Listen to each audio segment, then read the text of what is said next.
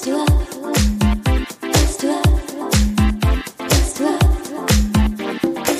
To date? Bist du up to date? Der Albummonat mit Andy und Tim.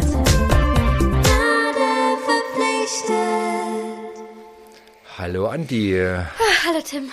da sind wir wieder. Ja. Es ist jetzt schwierig anzufangen, muss ich zugeben. Wieso? Ich bin ja noch geladen von den Fanmomenten der letzten, des letzten Wochenendes. Man muss sagen, ihr habt letzte Woche zwei Auftritte gehabt. Mit Drei Power sogar, Plush. aber bei, du warst nur bei zwei dabei. Ich war beim Lollapalooza Festival Ja. und äh, ja, es ist ein seltsames Festival, aber ich war sehr, sehr angetan von euren Auftritten. Das muss ich schon That was sagen. crazy. Der eine früh um zwölf, muss früh sagen, weil da Das hat die, sich für mich wirklich auch wie früh morgens für angefühlt. die muss ich Leute sagen. auch. Es waren ja nur so die Unerschrockenen, die schon gefrühstückt haben auf dem Gelände Ja. da. Aber es war sehr intensiv. Also vielleicht wer in einer Band spielt oder schon mal eine junge Band gesehen hat, weiß das ja. Dann steht man so in der Mittagssonne äh, vor Leuten, die hm, also alles andere als motiviert sind. Wenigstens hat die man- Sonne geschienen an dem Tag. dann baut man das Equipment auf vor den Leuten, macht Soundcheck vor den Leuten und fängt dann irgendwie so unspektakulär an, weil man hat diesen Knalleffekt ja gar nicht. Und ähm, ja, ihr habt das im Griff. Also das, ich bin durchweg begeistert. Es waren auch viel mehr Leute da, als wir dachten. Wir haben uns richtig doll gefreut, dass so viele vor unserer Bühne standen. Wir haben gewettet sogar vorher. Ich habe gewonnen. Wobei das natürlich nicht der Moment war, weswegen die größte Begeisterung aufgekommen ist. Ihr habt Na mit toll. Kraftclub am Vortag auf der Hauptbühne zum Headliner-Set Ja. spielen dürfen. Wie, wie ist das gekommen? Das musst du mir jetzt wirklich erzählen. Das, äh, ich habe natürlich gedacht, die sagen jetzt blond, ne? als Felix sagte, wir haben ja eine Band. ähm, man dachte, sie spielen das gemeinsame Blond-Feature, zumal Lotta ja schon gesungen hatte. Und dann kommt Powerplush. also ich glaube, da war ein riesiges Fragezeichen Ja, über ich glaube, so viele Leute kannten uns nicht. Aber dieses Fragezeichen zerploppte dann auch irgendwie über den Leuten, weil das so gerockt hat.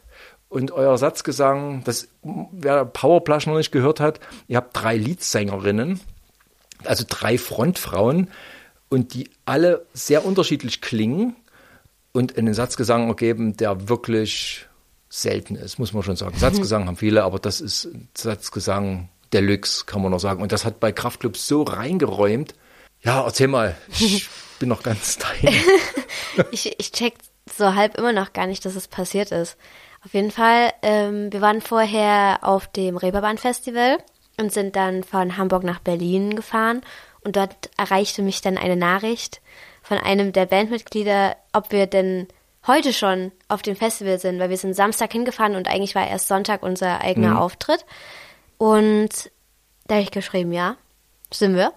Wieso? Und dann wurden wir quasi gefragt, ob wir Bock hätten, denn das Cover zu spielen, mit aber dem, mit der Anmerkung, dass das nur eventuell passieren kann, weil das Cover steht ja auf dem Glücksrad mit drauf, das irgendwie in der Hälfte der Show gedreht wird von einer Person aus dem Publikum. Das heißt, es hätte auch äh, passieren können, dass wir das überhaupt nicht spielen. Und es ist ja fast passiert. Ja, der- der kleine Arthur war ein bisschen Der kleine dreist. Arthur aus dem Publikum wollte unbedingt ähm, 500k hören. Das hatte er vorher auch gesagt. Aber to be honest, verstehe ich. Ich hätte auch gern 500k. Und äh, jedenfalls hat der kleine Junge das Glücksrad, es, es, es rastete tatsächlich bei Cover ein und dann griff er sehr beherzt ins Glücksrad und drehte das einfach weiter auf, auf seinen Lieblingssong. Und da wusste Felix für einen Moment wirklich nicht so richtig, wie er mit umgehen sollte, Ja. weil das war schon ein süßer Move irgendwie. ja, das war schon cute. Aber und ihr habt mutig. dann das Cover gespielt, Ja, wir haben, Pop. wir, wir haben ganz fest die Daumen gedrückt. Wir standen hinter der Bühne, haben uns das Konzert angeschaut und dann, als es an den Glücksrad-Moment ging, haben wir ganz fest die Daumen gedrückt, weil wir schon Bock hatten. Wir hatten richtig Bock. Da waren so viele Leute vor der Bühne und wir hatten Bock drauf.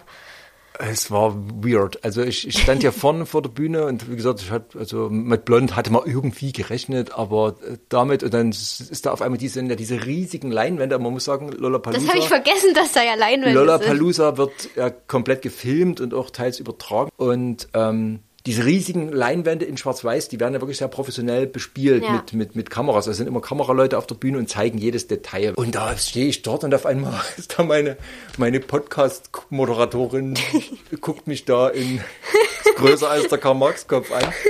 Das war so ein, da habe ich Gänsehaut gekriegt. Also das, Ah, und das, das ist klang so hammermäßig. Also das war so eine, das Kraftclub-Konzert war ja auch so, so special, weil die komplett auf Playbacks verzichten, auf alle Tricks. Die gehen einfach wirklich als Band da raus und spielen das Ding roh runter. Das macht, muss man sagen, keine Band in dem Business noch. Das Und, ist echt was Besonderes, die ähm, auch live zu das sehen. ist Das hat mir generell, das Konzert hat mir richtig, richtig, richtig gute Gefühle gegeben. Ich hatte so lange jetzt kein richtiges Kraftclub-Konzert mehr, wie wahrscheinlich viele Leute. Ja, das war echt schön. Ich bin, ich bin sehr froh, dass sie wieder da sind, Das- die Jungs. Das erschwerte so ein bisschen den Einstieg, weil natürlich auch in diesem Monat äh, das Kraftclub-Album äh, rausgekommen Ja. ist. Wir kommen trotz unserer erkennbaren Subjektivität in diesem Fall. Kommen wir ähm, noch dazu. Ja, aber wir fangen, glaube ich, nicht damit an. Das ist, Ja, ähm, finde ich okay. womit wollen wir beginnen? Mit meinem oder deinem? Dann Sag du mal was. Ich würde dann vielleicht mit dem Album anfangen, was mich wirklich überraschenderweise dann, glaube ich, doch am meisten weggeräumt hat. Und das ist Björk. Das neue Björk-Album. Ich muss sagen, ich bin großer Björk-Fan seit, ich bin Spätzünder, ich bin erst bei Vespertine eingestiegen. Vorher habe ich die immer so gern mitgehört. Das lief so bei, war so in den 90ern, war, war Björk ja so, so eine It-Sängerin. Habe ich immer so am Rande mitgekriegt. Die Vespertine hat mich aber komplett weggeholt. Daraufhin äh, bin ich natürlich Post, Homogenic äh, rein. Es sind also wirklich epische Platten. Sie hat mich ein bisschen verloren mit Medulla. Das war dieses äh, Gesangs, also wo sie nur mit Stimmen drauf gearbeitet hat. Boah, ich, Und Ja, dann die letzten paar Alben habe ich mir zwar alle gekauft und gehört, aber da war, das war irgendwie so ein bisschen in Anführungszeichen nur Björk. Deswegen habe ich an Fosoria, so heißt das neue Album, das Fossora, übrigens oder? Ohne I. Fosora, ja, stimmt. Ja. Ähm, das ähm, heute erscheint, während wir den Podcast aufnehmen. Wir haben es aber vorab vom Label zur Verfügung gestellt bekommen als Stream und konnten ich mich es, richtig und special konnten gefühlt, muss ich es lang hören. Ja. Fosora, ich, wie gesagt, meine Erwartungshaltung war nach den letzten Alben so ein bisschen unten und dann hat mich das so weggekriegt. Es ist bizarr, es ist fast kein Pop mehr, also es bewegt sich eigentlich so in Richtung Kammermusik fast schon. Sie arbeitet Mhm, das habe ich auch unheimlich- gedacht, hat was Sie arbeitet unheimlich viel mit Bläsern. Es ist zwar immer mal noch so, ein- so ein Beat reingeknallt, aber auch manchmal ganz absichtlich gegen die Musik. Ähm, ich habe komischerweise eine Assoziation gehabt. Äh, es klingt so ein bisschen wie dieser Lebensbaum aus dem Film Avatar. Dieser Pandora-Lebensbaum, dieser, dieser blauen Wesen. Die Der, da, das klingt so, wie er für dich aussieht, oder weiß ich nicht. Äh, Nee. du assoziierst es damit? Ich assoziiert, weil das aber dieser Lebensbaum ist ja so ein wie, ein wie ein Wesen, was die ganze, Ja. die ganze Welt durchdringt und alle Ja. Lebewesen sind damit verbunden und, und irgend sowas. Und so weil- klingt das Album für dich. ja, das hat so eine Mischung einerseits digital, weil sie mit sehr schrägen künstlichen Tönen arbeitet, Mhm. aber andererseits klingt das unheimlich lebendig, organisch. Sie hat viele Holzbläser dabei. Das ist mir auch aufgefallen. Äh, Das hat so was. Klassisches fast, so Ja. klassische Musik. Ähm, und es, also wenn man es einfach nur so anmacht, geht's unheimlich schräg los, wo man sagt, ach du Schreck, das wird anstrengend. Aber sie hat mich so gekriegt und das ist einfach, ähm, ja, also ich bin geflasht. Wie fandst du's? Also ich, ich gehe da ja ein bisschen ohne Vorgeschichte rein. Also ich kenne Björk natürlich. Björk ist ja, ich glaube, allen Menschen, die sich ansatzweise mit Musik befassen, ein Begriff. Aber ich muss ehrlich sagen, ich habe mich nie wirklich mit der Musik von Björk befasst. Ich habe das nie wirklich gehört. Es ist, hat in meinem Kosmos nicht so stattgefunden. Und deswegen ist es für mich, das Album jetzt so zum ersten Mal zu hören, schon, also du meintest, es ist nicht ganz so verschroben wie sonst, aber ich finde es schon sehr Es verschroben. ist eine Herausforderung. ja, ähm, aber ich habe mich auch ein bisschen belesen dazu, weil ich bei diesem Ansatz von Musik irgendwie herausfinden wollte, wo kommt das her, was ist so ihr, ihre Herangehensweise und so. Und ich habe ähm, beispielsweise gelesen, dass sie Alben oft anfängt ähm, mit einem Gefühl und das Gefühl möchte sie vertonen. Also so beginnt das. Und das Gefühl war diesmal auf der Erde zu landen quasi und die Füße in den Boden zu graben. Das, mit dem Gefühl hat sie gestattet. Sowas, also so ankommen, her, also herausfinden, Dann ist es ihr erden. perfekt gelungen. Ja, finde ich auch. Ich finde, das hat auch wirklich so geklungen, auch auf Anhieb. Das fand ich sehr, sehr beeindruckend. Also wie gesagt, ich irgendwie. habe mich nicht belesen davor. Für mich war es das nächste Björk-Album, ne, was, was jetzt halt so kommt. Es ist, Mhm. ja ja, manchmal so, dass ein, ein Künstler, den man sehr verehrt, so eine, so eine Phase hat und dann ist das, äh, dann kommt er da nicht mehr hin. Ne? Das, ähm, deswegen bin ich da wirklich äh, relativ trocken rein. Mhm. Und ja, also dann ist ja das perfekt gelungen. Ich habe im Nachhinein irgendwie, ähm, wir haben auch einen Beitrag dazu jetzt in, in der Zeitung gemacht. Da stand irgendwie drin, dass, dass sie irgendwie, also dass sie sich wie ein Pilz gefühlt hat, irgendwie, dass es so ein Pilzalbum sein soll. Sie hatte ja auch so ein Kostüm an auf dem Cover, was man, Ja. ich dachte, das soll eine Qualle sein, aber es kann natürlich auch ein Pilz sein. Generell der visuelle Auftritt, oh mein Gott, das ist so next level. Dieses ganze Konzept auch in den Musikvideos und so, das ist so, ich finde das so krass. Ja, also ähm, ich muss sagen, ich verstehe, also das soll gar keine Kritik sein, aber ich persönlich verstehe manchmal manche Sachen, die sie macht, nicht so richtig. Zum Beispiel, also gut, es passt halt zu dieser Art von Musik, aber oft sind da ja auch so Dissonanzen drin oder wie du meintest, dass ähm, der Beat komplett konträr zum Rest der Musik geht und so und da, da, da hört mein Musikverständnis irgendwie auf. Also das ist dann, das ist dann zum Beispiel keine Musik, die ich einfach, wo ich mich hinsetze und die anhören würde, sondern das ist, da musst du zuhören die ganze Zeit, um das zu verstehen wahrscheinlich. Ich kann mich da nicht so reinlegen und das fühlen, weil das an manchen Stellen so, kon also so Das gegeneinander kann, Ja, geht. kann ich verstehen, aber da hast du recht, da baut Björk natürlich auch auf ihre eigene Musik, auf ihre eigene Geschichte Ja, auf. ja, und sie war immer eine Künstlerin, die sehr weit vorn war. Also sie hat ja zum Beispiel auch als einer der ersten mit diesen Laptop-Sounds gearbeitet. Also Vespertine ist so ein Album, was damals komplett am Rechner entstanden ist, was, Mhm. was äh, sehr ungewöhnlich war, oder wo dann die, die Sounds auch alle digital erzeugt wurden mit, mit, mit so äh, Plugins. Dann hat sie halt auch, wie gesagt, ja, Medulla hat sie dann komplett auf, auf äh, Instrumente verzichtet und hat jedes Geräusch mit, mit der Stimme nur erzeugt. Das ist schon manchmal so, ja, es wirkt schon manchmal sehr selbstzweckhaft. Ne? Deswegen mag ich auch manche Alben dann nicht so ganz. Aber äh, es ist halt eine ständige Weiterentwicklung und sie ist, glaube ich, jetzt auch schon 60 oder so. Also, und, also eine Künstlerin, die ihr Leben lang gesucht und geforscht und Neues entdeckt hat und Dinge umgekrempelt hat. Und das, da kommt natürlich dann auch was zusammen. Das ist ja auch krass, wenn du so eine musikalische Geschichte hast, dass du einfach auf deinen Werken aufbauen kannst. Nur. Also das finde ich schon auch heftig. Das ist Hast- ja, ich finde, es ist viel, es ist so wie ich das auch herausgelesen habe, äh, viel Storytelling und viel Geschichten verarbeiten. Und das finde ich eigentlich einen einen sehr schönen Ansatz. Auf ihrem Social Media Kanal, äh, also auf Instagram, postet sie auch ganz oft so kleine Facts zu neuen Singles und sowas und das finde ich auch mega interessant, weil das äh, in der Form irgendwie, habe ich das Gefühl, nicht mehr so viele machen. Also zumindest aus ihrer Generation, dass es da so auseinandergenommen wird. Aber das finde ich richtig spannend. Finde ich cool. Kann man sich mal reinziehen. Man muss sagen, es sind natürlich auch auf dem Album Songs drauf, wie man skippen kann oder vielleicht wird, wobei das, ich nehme mal an, bei von Hörer zu Hörer extrem unterschiedlich ist. Also wahrscheinlich der eine geht in einem Song total auf, den der nächste überhaupt nicht, nicht kriegt. Also ich fand zum Beispiel äh, Mycelia und Sorrowful Soil nicht so doll. Das sind die ähm, Songs drei und vier. Die haben mich nicht so geholt. Ja, Ich fand seltsamerweise die Singles super. Also Ancestress ist ein Ancestress. Mega-Song. Ja, da geht es um ihre Mutter. das, also, oh, sechs Minuten oder fast sieben Minuten. Ja, sehr lang. da ist dieser Ballerbeat, ne? Das sind diese, Mhm. diese Kammermusikalisch. Also, ich, mich würde mal interessieren, was, was ein klassischer Komponist da sagt, weil das Genau, wirklich das so, habe ich auch gedacht. das, das ist eben kein Pop mehr. Und auch der Titelsong. Fossora finde Mhm. ich auch hervorragend. Allow hat mir super gut gefallen. Und spannend fand ich auch Victimhood. Das waren so ein bisschen meine Highlights als Anspieltipps. Ich kann da gar nicht so Highlights raussuchen, weil ich das eine ganz andersartige Experience finde, dieses Album zu hören. Ja. Also da muss, ich muss auch sagen, da ist jetzt kein Song, der mir hängen bleibt. Einfach weil das nicht so wirklich viele. Also du Kann- hast es als poppig bezeichnet, aber das sehe ich gar nicht da drin. Aber wahrscheinlich, weil ich die Historie nicht kenne. Nee, ich sage, es ist, es ist weit weg vom Pop mittlerweile. Es ist, aber es ist eindeutig, sage ich mal, zur Überperfektion weiterentwickelter Pop, der irgendwie so auf Next Level weggekippt ist oder ich weiß nicht, wie ich es beschreiben Metapop.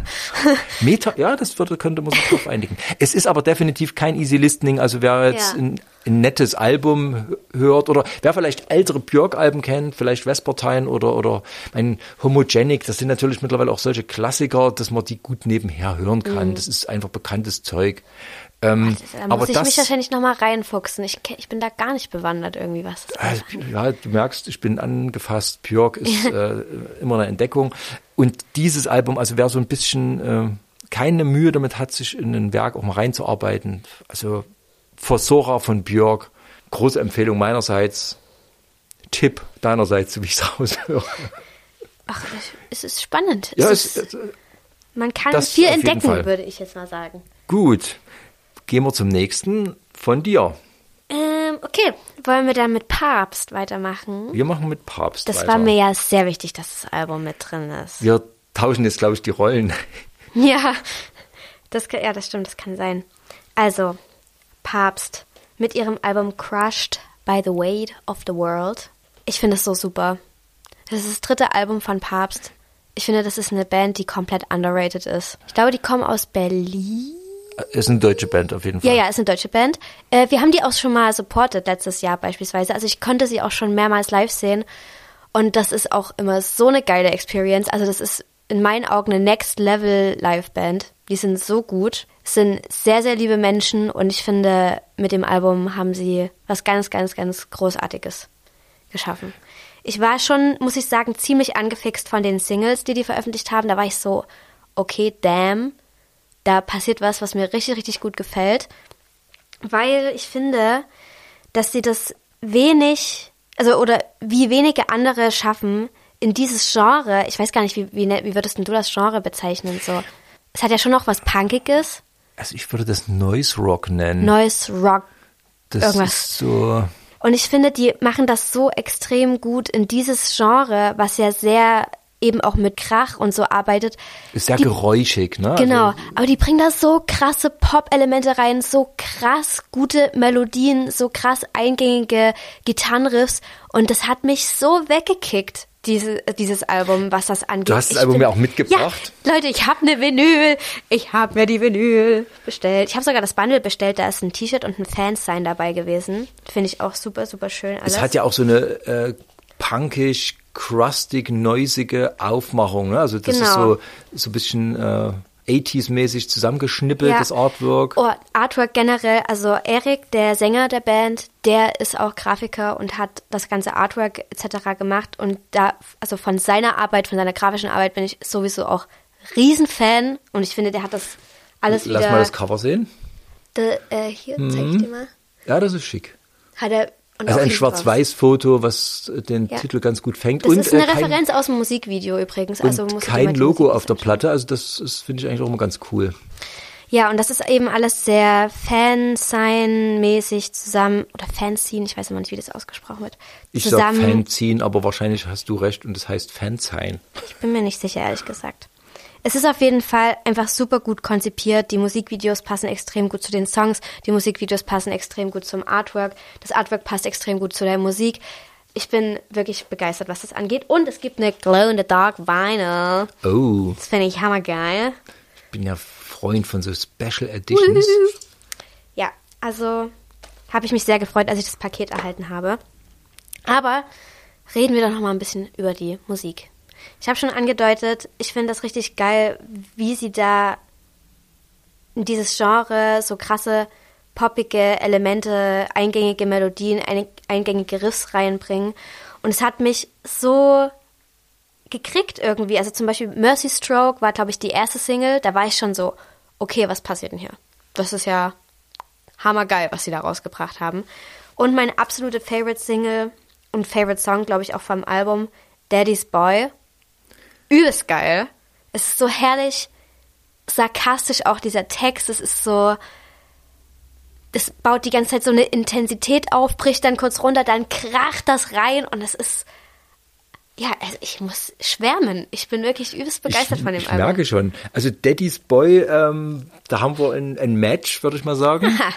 Äh, das war der einzige Song auf der Platte, der bei mir irgendwie was ausgelöst hat. Oh, das Muss ich zugeben. Ich verstehe es nicht. Also, Was das, äh, wo, wobei da muss ich vielleicht einfach gestehen, das ist eine Musik, die schon immer an mir vorbeigespielt hat. Mhm. Also ich bin zum Beispiel auch mit der ganzen Crunch-Geschichte, ähm, ich habe mich echt bemüht, äh, habe dann auch so zu, zu Jahrestagen, was weiß ich, 15 Jahre Nirvana und so und Alice in Chains und so Kram mal reingehört.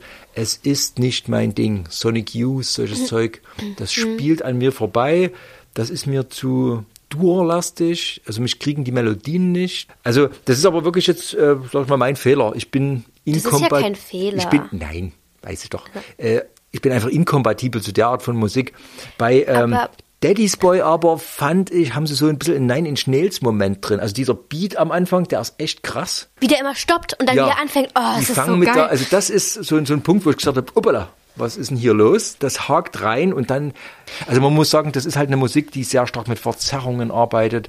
Ich sehe da die Gitarristen vor mir mit äh, gefühlt einer halben Million Effektpedalen. Die haben ja sogar selber schon mal ein Effekt-Pedal entwickelt Kann und das als das äh, Merch sofort. verkauft. Und die haben das auch sehr äh, auf dem Album verwendet, Ja, ich. das sind so, äh, ich bin, ich komme da eher über die Melodie und über die Harmonie und nicht so Der über Bassist solche spielt den gleichen Bass wie ich.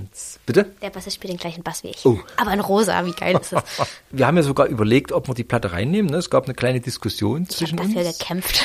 Du hast dafür gekämpft, aber deswegen habe ich mir die Platte, ich habe ja gesagt, wir können sie weglassen, weil ich fand die nicht so bedeutend und habe sie dann noch ein paar Mal gehört, weil ich gemerkt habe, wie du angezündet warst. Mhm. Ja, einfach nicht mein Genre. Also das ist unheimlich viel Energie drauf, muss man sagen. Ja, die, haben, die haben Druck, die spielen intens. fantastisch zusammen. Und die, du müsstest die mal live sehen, Tim. Ich glaube, das würde dir Das was mag sein. geben. Und äh, nochmal zu dem Genre, das ist ja eigentlich auch bei mir so, das ist jetzt nicht mein präferiertes mich Genre. gewundert. Ein ja, das Genau. ist so, so krachig. Also Und ich finde, die haben das aber so raus, das an gewissen Punkten anders zu machen, als das Genre es quasi in Anführungszeichen vorgibt. Und deswegen war ich vor allem von dem Album so angefixt. Also es ist. Und was ich glaube, ich weiß ein bisschen, was du meinst. Die haben wirklich manchmal so überraschende Sounds. Naja, und überraschende Melodien und trauen sich wirklich auch mal ganz kurz so den Fuß reinzuhalten in diese poppigen Sachen, ohne aber ihren, also Bereich, ich, ne- ich sage das alles in Anführungszeichen, zu verlassen. Und das finde ich ultra geil. Das finde ich richtig geil.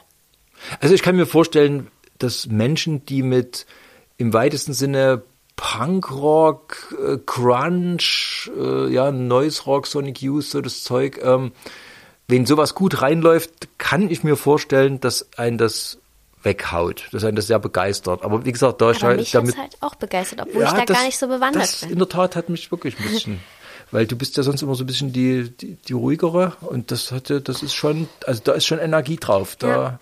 Und was ich auch sehr schön finde, und das möchte ich einfach nochmal kurz erwähnen, das ist eine Band, also die besteht aus drei Männern, aber die befassen sich auf eine sehr reflektierte Art und Weise mit gewissen Themen auf dem Album, zum Beispiel toxische Männlichkeit, Weltschmerz, so Mental Health, Zukunftsängste, Sachen. Äh, da wird auch gesungen an manchen Stellen, dass sie eigentlich zu alt für Teenage-Angst sind, aber dass sie sich mit jedem weiterlaufenden Tag irgendwie immer mehr da reinsteigern gefühlt. Und das ist irgendwie mega erfrischend, das mal so zu hören aus deren, ich sag mal, also ich sag mal, männlichen Perspektive, aber auf diese reflektierte Art und Weise, das finde ich super schön. Und eine Zeile, die ich hammergeil finde, auch aus Daddy's Boy, I'm exactly who you think of, who you think of, if you think inside the box. Das finde ich hammergeil. Es passt Das so stimmt. herrlich sarkastisch zu diesem Song. Es ist Hammer. Ich bin wirklich Also auf. Daddy's Boy als Superhit können wir uns problemlos einigen, bin ich, äh, stimme ich mit ab. Ich glaube, äh, wir haben klar gemacht, um was es geht Ja. und äh, ich glaube auch, dass deine Begeisterung derart rübergekommen ist, dass Leute, die da im ähnlichen Spektrum unterwegs sind, sicherlich mal reinhören Ja, werden ist in auf jeden Fall ein Listen Papst. oder zwei wert. Papst mit Crushed by the Weight of the World.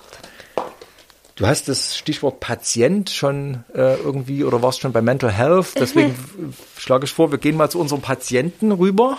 Der Ozzy Osbourne. Ozzy Osbourne hat ein neues Album gemacht. Ähm, Patient Number 9, also Patient Nummer 9 heißt es. Ja, wir haben es einfach mal mit reingenommen. Ich wollte mal sehen, was du dazu sagst. Ozzy Ja. Osbourne, ehemaliger Sänger von Black Sabbath und eine lebende Legende im Rock. Anders kann man es nicht sagen. Dass der Mann noch lebt, ist ein Wunder. Alter, ja, das Ähm, habe ich auch beim Recherchieren. Ich glaube, man muss den nicht weiter vorstellen. Ähm, Ozzy Osbourne ist aber eben nicht nur der Sänger von Black Sabbath, sondern hat auch eine wahnsinnige Solo-Karriere seit den 80er Jahren hingelegt. Der ist mir sogar bekannter als Solo, als Solist als als Bandmitglied. Es würden jetzt wahrscheinlich viele Rockfans dir vehement widersprechen, weil Entschuldigung, Black ich bin- Sabbath natürlich auch eine Legende ist. noch nicht 50. Aber ja, aber nichtsdestotrotz, du hast natürlich recht. Es ist äh, einer dieser seltenen Fälle, wo ein Leadsänger einer Band äh, eigentlich so eine mega Solo-Karriere hingelegt Mhm. hat, die ähm, eigentlich, zu, also mit, einigen wir uns auf gleichwertig zu dem seiner Hauptband äh, gelandet ist. Ja, Ja. und äh, Ozzy Osbourne ist ja nun nicht mehr der fitteste, sage ich jetzt mal vorsichtig. Insofern, ähm, es wird wahrscheinlich sein letztes Album sein. Denkst du? Also ich habe das so auch gelesen, dass es gemunkelt wird, ähm, aber hat er jetzt selber noch nicht bekannt gegeben. Aber wenn man, ja, bei Ozzy Osbourne muss man mit allem rechnen, keine Frage. Ähm, es ist natürlich ein Rockalbum. Es ist eigentlich vor allem ein Album, was gerne so im Metal verort, verortet wird. Wobei, da finde ich, ist es nicht. Es werden bestimmt Nee, viele Metal-Fans aufgrund der Black Sabbath-Verbindung gut finden und kaufen. Aber es ist überraschend ruhig, sage ich mal. Es ist seichter auf jeden Fall als mein Verständnis von Metal, habe ich das Gefühl. Also was Ist heißt es, ja. seich, aber Wie fandest du es denn? Das möchte ich doch jetzt Ähm, dringlich erfahren. also ich muss sagen, ich fand es nicht so scheiße, wie ich dachte, dass ich es finden werde. Also Ozzy Osbourne, die ganze Welt so um ihn herum, das ist absolut gar nicht mein Ding. Das ist nichts, wo ich mich musikalisch wohlfühlen würde. Deswegen bin ich da erstmal mit sehr niedrigen Erwartungen herangegangen. Aber ich wollte es mir trotzdem anhören, weil ich finde es auch natürlich immer mal interessant, meine Zehenspitzen in andere Gewässer zu halten. Äh, und ich war, also gut, mein erster Gedanke war beim ersten Song, das klingt wie ein Gruselhaus. Das hatte ja auch so gefühlt Thriller-Avancen mit diesem Lachen und dann knarzt gefühlt hier was und da sind irgendwelche komischen Stimmen und so. Es hat sich angefühlt wie ein Gruselhaus. Wie so eine alte Das Menschen. ist ja so ein bisschen sein Image, ne? Ja. Der Fledermaus-Kopfabbeißer. Ja, das habe ich auch gelesen und war so, was macht er denn mit Tieren? Der hat anscheinend auch seine Katzen erschossen, als er im Rausch Naja, war. Und ich es gibt so, um Ozzy Osbourne da unheimlich viele Geschichten. Er hat auch angeblich mal Ameisen statt Kokain vom Fußboden aufgesneeft. Oh und äh, äh, ja, also was da von Legende ist. Und ja, mit der, angeblich hat mal ein Fan eine lebende Fledermaus auf die Bühne geworfen und er hat ihren Kopf abgebissen, und äh, weil sie angeblich Wer schon tot war. wirft oder- denn eine Fledermaus auf eine Bühne schon mal? Also das da geht's ist ja das, schon los. Genau, das ist der, der Punkt, den ich bei dieser, äh, das ist ja eine der populärsten Legenden des Rock. Aber sag ich ja, wer, wer, wie, wie, A, wo kriege ich eine Fledermaus her? B, wie schmuggel ich die ins Konzert? Und C, wie werfe ich die auf die Bühne? Also So viele Fragen. so viele Fragen, richtig. Ob das alles stimmt, aber dieses Gruselige, das Ja. ist so ein bisschen Seins, ne? So, dann muss ich sagen, da beim ersten Songs, da waren so, war so ein Riff dabei, da war ich schon mal so, okay, das finde ich jetzt gar nicht mal so schlecht. Also, ich muss sagen, die ganze Soundästhetik und so, das ist, also, das ist nicht meins. Das ist wirklich so Rock, Rock. Es ist Hardrock der Es- alten Machart. Da sehe ich wirklich schwarze T-Shirts mit so bunten Aufdrucken als Merch und hinten drauf Tour-Dates. Das sehe ich vor mir, wenn ich die Musik höre. Völlig zu Recht. Ähm, deswegen, das ist jetzt, wird auf jeden Fall nicht mein Favorite Album werden, aber ich, da waren wirklich Momente dabei, da war ich so, okay, damn, das, das könnte ich mir anhören, so, das ist irgendwie cool. Ähm, da waren eingängige Melodien, es war irgendwie auch ein bisschen, also ich würde es jetzt nicht als Pop bezeichnen, aber es war ein bisschen poppiger, als ich es erwartet hatte. Aber es ist trotzdem nicht poppig natürlich. Naja, das ist ja dann der Vorwurf von so richtigen harten Black Sabbath, Mhm. Metal, Rock-Fans, dass Ossi halt ähm, seine ganzen großen Erfolge mit Pop gemacht hat. Also er hat ja, wo er bei Black Sabbath ausgestiegen ist, die damals so als die böseste, finsterste und so weiter Band galten, Ja. hat er ein Soloalbum gemacht, das sehr Keyboard-lastig war. Ähm, er hat immer sehr gute Gitarristen entdeckt, die so äh, ja, also die es einfach drauf hatten, melodisch und so hat sehr, äh, so sehr, zwar schon hart und Metal, Das aber ist ja auch auf dem Album, sehr viel Melodie. auf dem Album sehr krasse Gitarristen drauf. Naja, das ist so ein bisschen sein Trick, finde ich. Ne? Er hat äh, legendäre Gitarristen am Start. Also Tony Iommi von Black Sabbath spielt mit, Jeff Beck, ähm, Zach Wild, das ist, äh, der war auch jahrelang äh, Gitarrist bei Ozzy Osbourne, äh, ist am Start. Eric Clapton. Eric Clapton, da war ich auch Also, überrascht. ähm, und das Eric Clapton Lied, One of Those Days, ist, finde ich, auch eins der coolsten. Das ist, äh, also mir persönlich hat es sehr viel Spaß gemacht, diesen Gitarristen zuzuhören.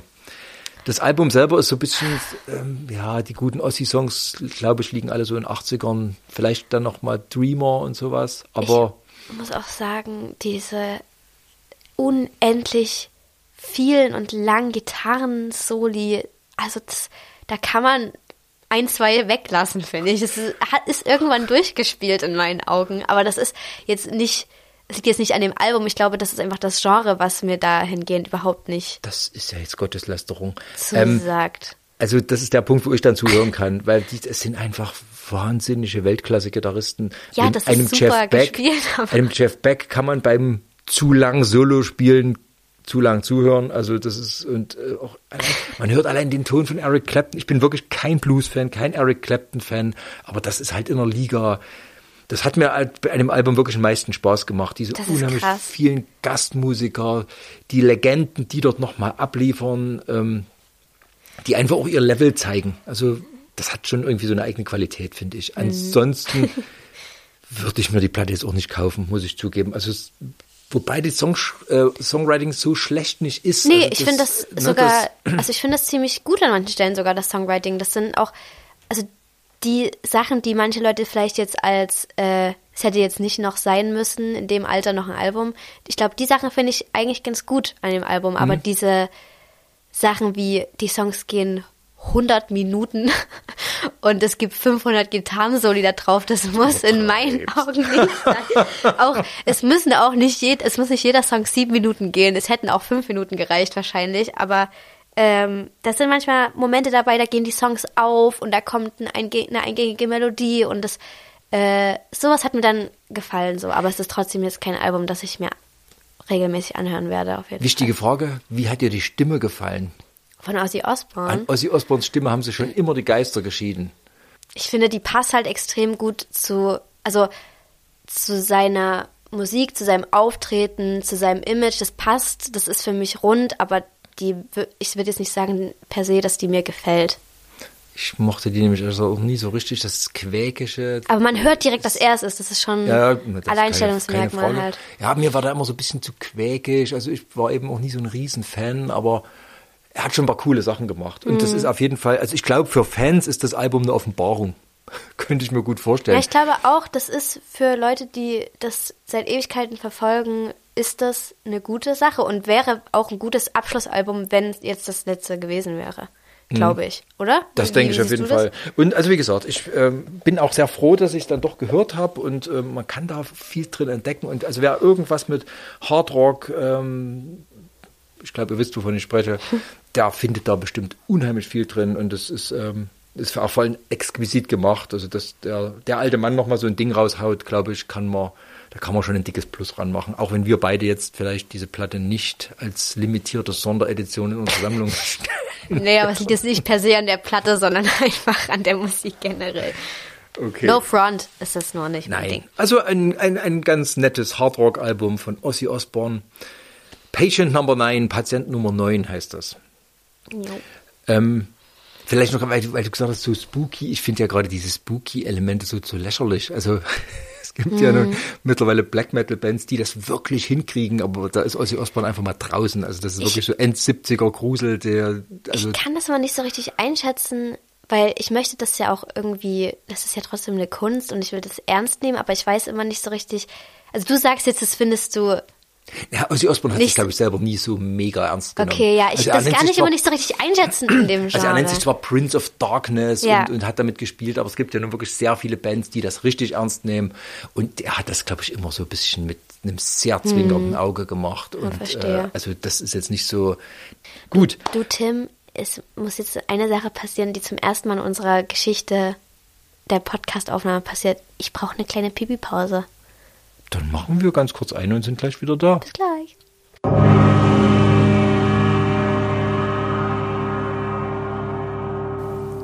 Hallo. So, Bin wieder da. kein Problem. Vielen Dank. Ja. Wollen wir A oder B? Ich weiß nicht, was Weitermachen. A und ich weiß, ich weiß nicht, was B ist. Dann wähle du. Ich, du hast schon gesagt, es kommen zwei Alben, die dir sehr Ja. wichtig sind. Ich würde ähm, mit The Hardest Part von Noah Cyrus weitermachen. Sehr gern. Erstmal ganz kurz, nur ganz kurz beantworten mit Ja oder Nein. Magst du das Album? Ich kann Country wirklich nicht leiden. Ich habe gesagt, du sollst Ja oder Nein sagen. Ja. Du magst das Album. Da bin ich sehr froh, weil das hat. So, während ich das sage, läuft mir fast so ein bisschen die Gänsehaut runter. Hätte ich nie gedacht. Ich habe, also ich, ich weiß auch nicht, ich bin ein bisschen sprachlos. Ich habe nicht so richtig perfekte Worte, die sagen können, was das Album diesen Monat mit mir gemacht hat. Oh mein Gott. Ich habe gefühlt, ich hatte die Songs in meiner Story, ich habe allen möglichen Leuten davon erzählt, dass das Album wunderschön ist, weil ich das dringende Bedürfnis habe, darüber mit Leuten zu sprechen und ich bin richtig froh, dass wir das jetzt hier im Podcast machen, weil es haben noch nicht so viele Leute gehört. Es ist ja auch noch nicht so lange draußen. Aber das ist so ein wunder, wunderschönes Album. Es ist krass. Noah Cyrus, muss man dazu sagen, ist die kleine Schwester Von Miley Cyrus. von Miley Cyrus. Ja. Tochter von Billy Ray Cyrus, Country Legend. Und sie macht Country-Musik. Ja. Aber ich muss sagen, das macht sie auf einem Level so weit draußen, es berührt. Es, ähm, ich kann auch noch nicht mal sagen, warum. Weil eigentlich, sie macht gar nichts Spektakuläres, wo man sagt, das habe ich jetzt noch nie gehört. Die Songs sind sehr sparsam, Ja. sehr, ja, eigentlich fast durchweg leise. Also ich möchte mal fast sagen, es ist ein Balladenalbum. Es ist ein sehr, sehr ruhiges Album, ja. Und das überrascht mich auch umso mehr, dass es mich so eine, gekriegt hat. Sie hat eine sehr gute Stimme, aber jetzt auch nicht so eine Björk-Stimme, wo man sagt, ups, das habe ich noch nie gehört. Also es ist eine, eine trainierte, angenehme Stimme, sehr warm, sehr tief eigentlich auch. Oh ja, das ist so schön, diese Stimmlage. Und ich habe ich hab versucht, dahinter zu kommen, was mich an dem Album so durchweg fasziniert hat. Und ich glaube, es ist, wie sie die Songs aufbaut. Jeder Song beginnt so ein ganz, also ja, Steigerung im Song ist ja was, was ganz Normales, machen viele. Aber die Songs beginnen so ganz leicht Ja. Und dann kommt das wie so eine, wie so eine Welle und auf einmal steht man inmitten in so einer Wellenhöhe und denkt, ach, wo, wo bin ich denn hier so?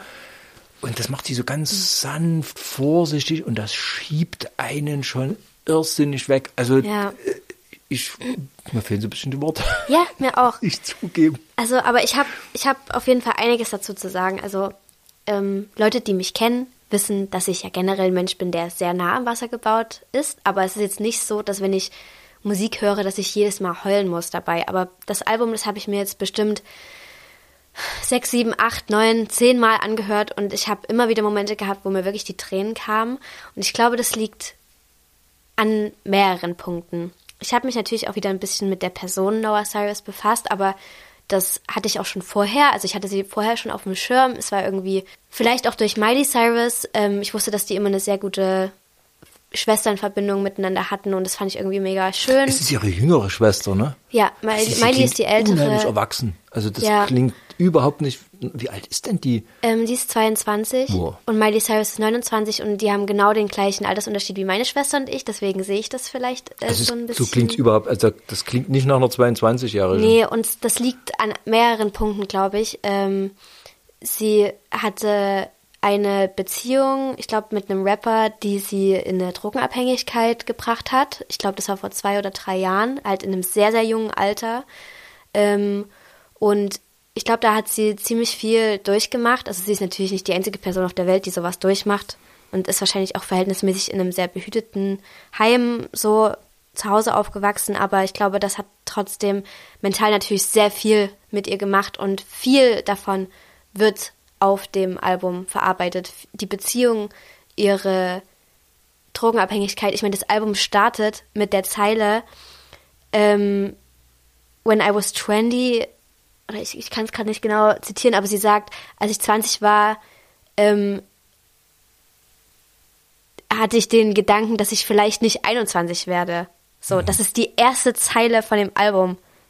Und da bist du direkt so, okay, krass. Ähm, auf dem Album kehrt sie auch viel zu ihren Wurzeln, sag ich mal, zurück. Sie spricht viel über Zuhause, viel über ihre Familie. Zum Beispiel Loretta's Song ist ein Song über ihre Oma, die verstorben ist.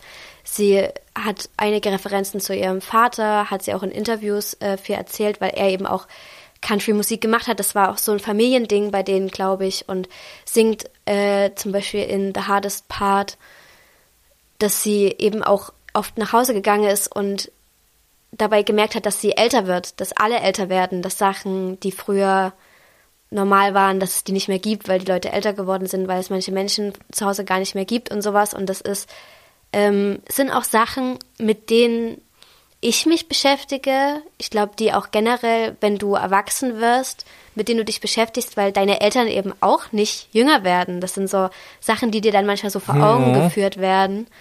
Und ich glaube, weil diese Themen so, also natürlich nicht die Drogenabhängigkeit und sowas, aber weil solche Themen so nah an mir dran sind, hat mich das an manchen Stellen so krass berührt.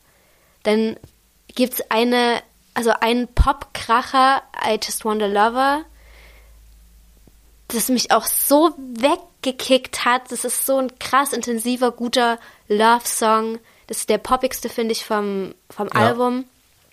Aber es so, trotzdem so gut gemacht. Oh, das ist, ich, ich werde da richtig emotional dabei. Das ist so, ich weiß nicht, es hat mich richtig gekriegt. Oder auch dieser letzte Song, wo es um ihre Oma geht, dass sie eben verstorben ist. Die hat eine sehr intensive Verbindung zueinander.